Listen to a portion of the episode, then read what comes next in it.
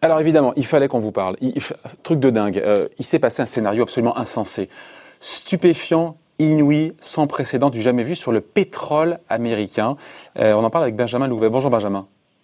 Bonjour David. Gérant matière première chez Ophi Asset Management. C'est, je parle à quelqu'un, vous n'êtes pas un, un, perdreau de l'année, comme on dit, vous n'êtes pas un, débutant, vous avez fait quoi, 20 ans, 25 ans que vous, soyez pas désagréable non plus.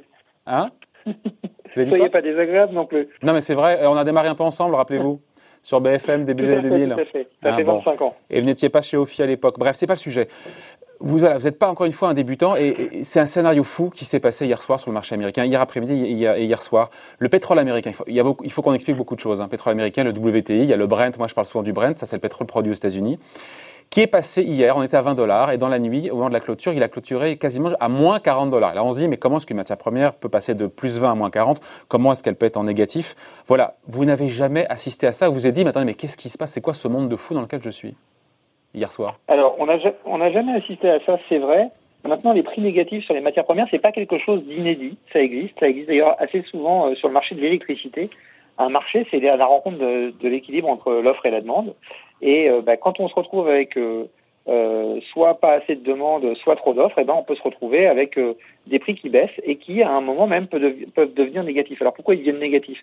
C'est pour envoyer un signal au marché. En fait, quand le prix devient négatif, c'est parce qu'il faut, à un moment, si la demande n'est plus là, trouver un moyen de détruire de la production. Et quand vous faites des prix négatifs, en fait, c'est un moyen de dire aux, producteurs, bah, si tu continues à produire, tu vas perdre de l'argent. Donc euh, à ce moment-là, le but est de rééquilibrer le marché, non pas comme quand on a une hausse des prix en détruisant de la demande, mais cette fois-ci en détruisant de l'offre. Et c'est ce qui s'est passé. Alors on est dans une situation très spécifique, hein, parce que le prix est devenu négatif sur l'échéance du contrat mai. Ce contrat arrive à son échéance aujourd'hui. Ouais, sur le pétrole, il faut expliquer qu'il y a des, échéances qui sont mensuelles. Et là, c'est l'échéance mai qui arrive euh, à échéance aujourd'hui. C'est ça. L'échéance juin euh, va aller aux alentours de 22 dollars hier. Bon, aujourd'hui, elle est en train de baisser très fortement. On est aux alentours de 15 dollars le baril aujourd'hui. Mais euh, l'échéance euh, juin est à un prix beaucoup plus raisonnable. Alors pourquoi? Parce qu'en fait, euh, les, beaucoup de financiers sont, ont, ont, disparu de cette échéance mai parce que quand on est financier, on n'a pas but, on n'a pas pour but d'être livré du pétrole. Donc quand on approche de l'échéance, on passe justement sur l'échéance suivante. On fait ce qu'on appelle un roulement de position. Et donc restent sur ce marché les opérateurs du marché physique. Et là, ce qui se passe, c'est qu'aujourd'hui. Donc, ils ont vendu l'échéance mai pour acheter l'échéance juin. Exactement. Mais, sauf que l'échéance juin, en l'achetant, euh, elle baisse aussi, hein, pourtant. Oui, oui, elle baisse aussi, mais, mais si vous voulez être exposé au marché, c'est un moyen de continuer à être exposé au marché sans prendre livraison du pétrole. Reste donc sur le marché les opérateurs du marché physique, donc les producteurs de pétrole et les, euh, les industriels. Et le problème aujourd'hui, c'est que quand vous voulez euh, faire une opération physique sur le marché du pétrole, il faut le stocker au point de livraison qui est à Cushing, dans l'Oklahoma, et qu'aujourd'hui, ce point de livraison commence à être plein. Euh, il n'est pas encore complètement plein, mais il est relativement plein. Et puis, une partie des capacités disponibles sont réservées parce qu'il y a des contrats de long terme entre les, les producteurs et euh, les, les, organisations de stockage, et donc tout n'est pas accessible. Et donc, bah, à un moment, si vous devez vous retrouver euh, à, à, si, si, vous devez vous retrouver à prendre livraison de pétrole mais vous n'avez pas de capacité de stockage, eh bien, euh, ça, ça, vous ne voulez plus prendre la livraison. Et puis, dans le même temps, si vous êtes un producteur de pétrole, euh, quand vous voyez que vos cuves à vous sont pleines, vous avez besoin de vous débarrasser de ce pétrole si vous ne voulez pas être obligé d'arrêter votre activité. Et donc, vous vendez ce pétrole, j'ai envie de vous dire à n'importe quel prix, parce que arrêter un gisement est une opération très compliquée, le redémarrer est une opération aussi très compliqué et donc ça peut coûter très cher. Et donc ça peut être plus intéressant de je comprends. je, comprends mais pour, le commun des mortels Benjamin pour le commun des mortels un pétrole qui cote moins 40 dollars. Ça veut dire que moi si je me pointe alors c'est où? Dans l'Oklahoma Cushing c'est ça si je me pointe ça. et que j'ai un gros jerrycan euh, 159 litres parce qu'un baril c'est 159 litres et que je peux prendre ce pétrole là on me donne 40 dollars alors c'est pas aussi c'est pas aussi simple que ça, mais en gros pour les gros opérateurs qui ont plus qu'un qu'un jerrycan pour stocker le pétrole, c'est effectivement ça.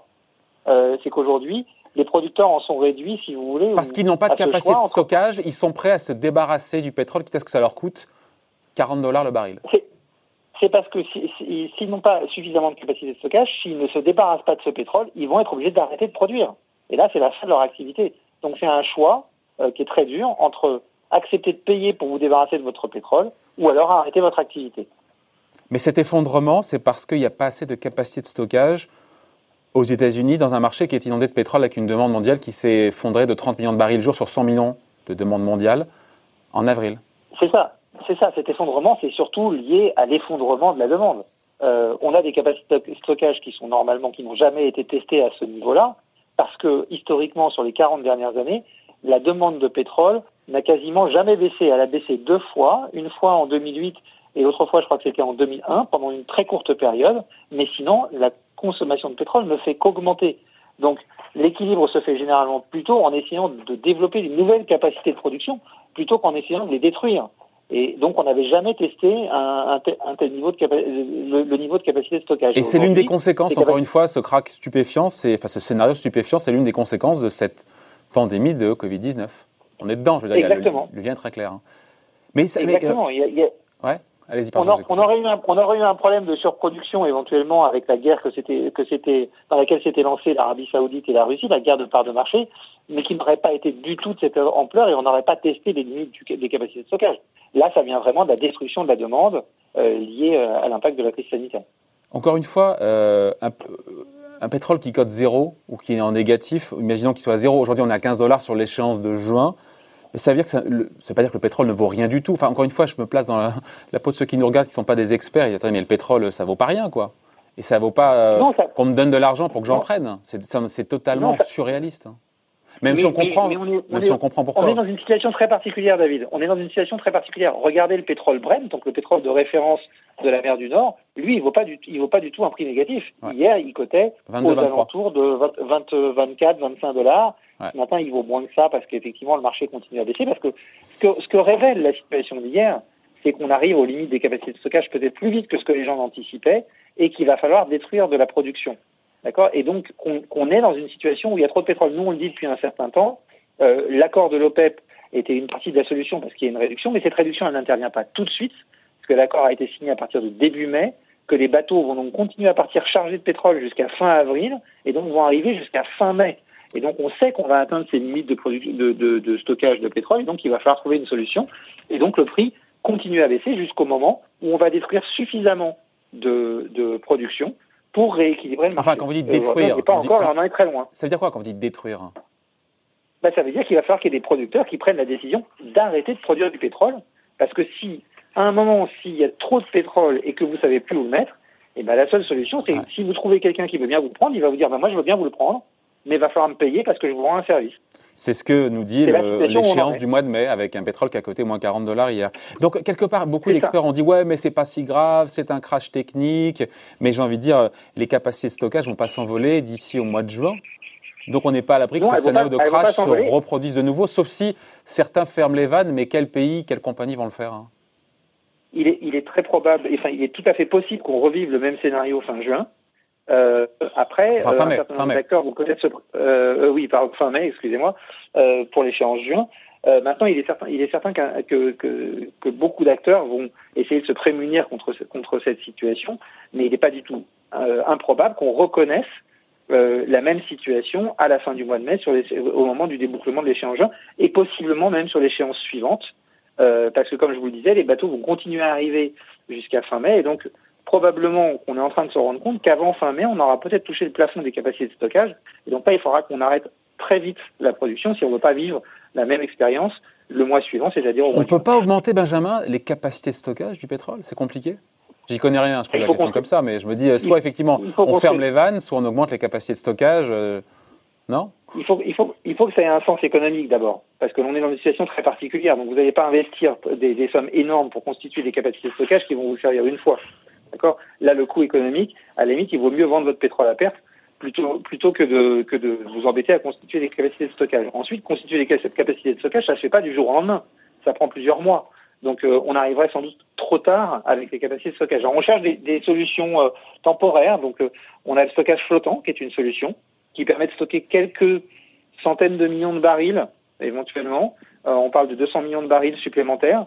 Mais euh, si aujourd'hui on produit 25 millions de barils par jour de trop, euh, ça, vous, ça vous fait tenir 8 jours. Mais pourquoi c'est le pétrole, pardon, pourquoi c'est le pétrole américain qui baisse? Alors que là on parle du pétrole global produit à la fois au Proche-Orient, produit en mer du Nord, produit. pourquoi ça serait Pourquoi d'ailleurs ça ne baisse que sur le WTI, le pétrole américain? Et dans ces cas, c'est à eux de fermer les vannes. Dans ces cas-là, c'est au pétrole de schiste américain de fermer les vannes. Pourquoi ce serait au reste du monde de le faire? Alors, ça baisse partout.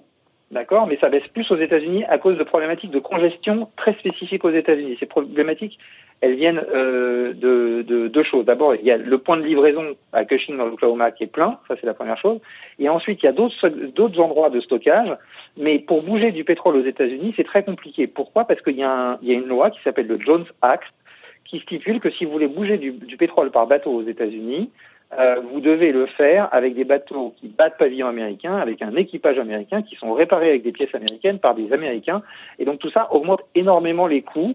Et il y a en plus peu de capacités de transport qui sont disponibles. Ça, c'est le, le, le, premier point euh, euh, important qui fait que on a du mal à déplacer euh, le pétrole. Le deuxième point important, c'est que les États-Unis sont plus loin de leurs clients et donc le pétrole est moins mobile que euh, le pétrole européen. Et donc, bah forcément, le coût de transport est plus élevé.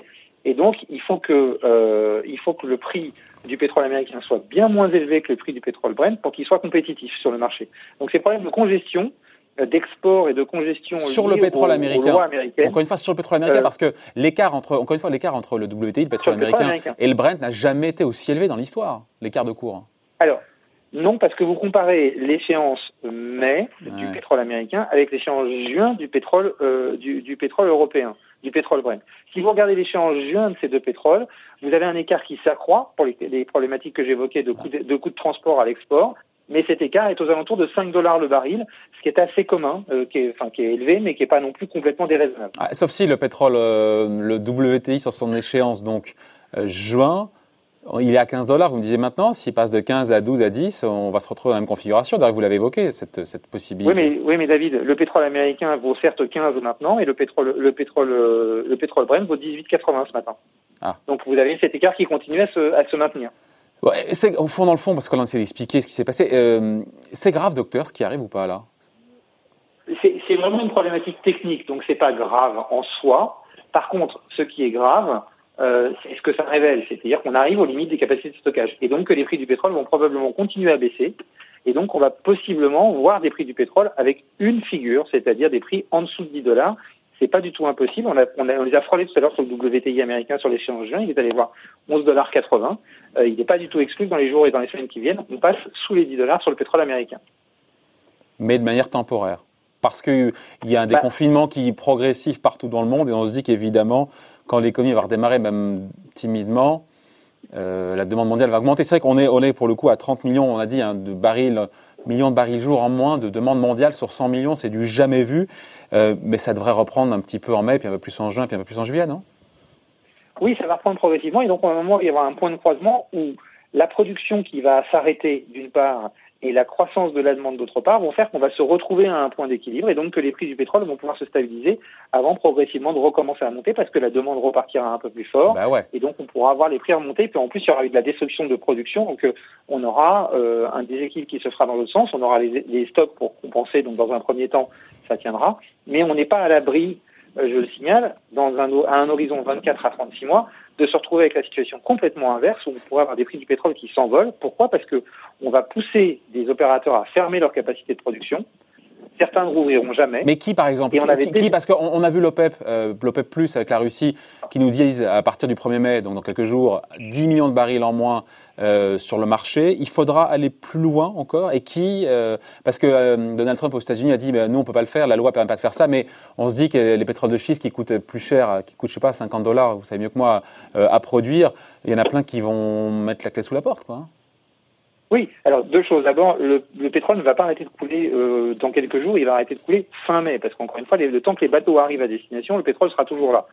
Euh, les, États-Unis ne peuvent pas légalement décider de réduire la production, parce que ce pas des compagnies nationales, ce sont des compagnies privées, mais les compagnies privées, qui perdent de l'argent, bah, au bout d'un moment, elles vont, elles vont être obligées d'arrêter. Les Américains, c'est 12 millions de barils jour euh, en moyenne, je crois, autour de ça. Tout à fait. C'est-à-dire qu'on va passer à combien, combien de producteurs de schiste, des petits producteurs vont, vont faire faillite?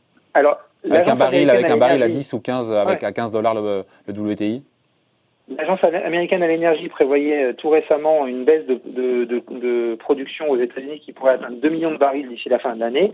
Nous, on pense qu'on pourrait dépasser ce niveau et atteindre 3 millions, voire 3 millions et demi de barils par jour de destruction de, de production aux États-Unis, par fermeture de, de, petits producteurs et par réduction de producteurs qui ne ferment pas mais qui décident volontairement de réduire leur production à, à un horizon de la fin d'année.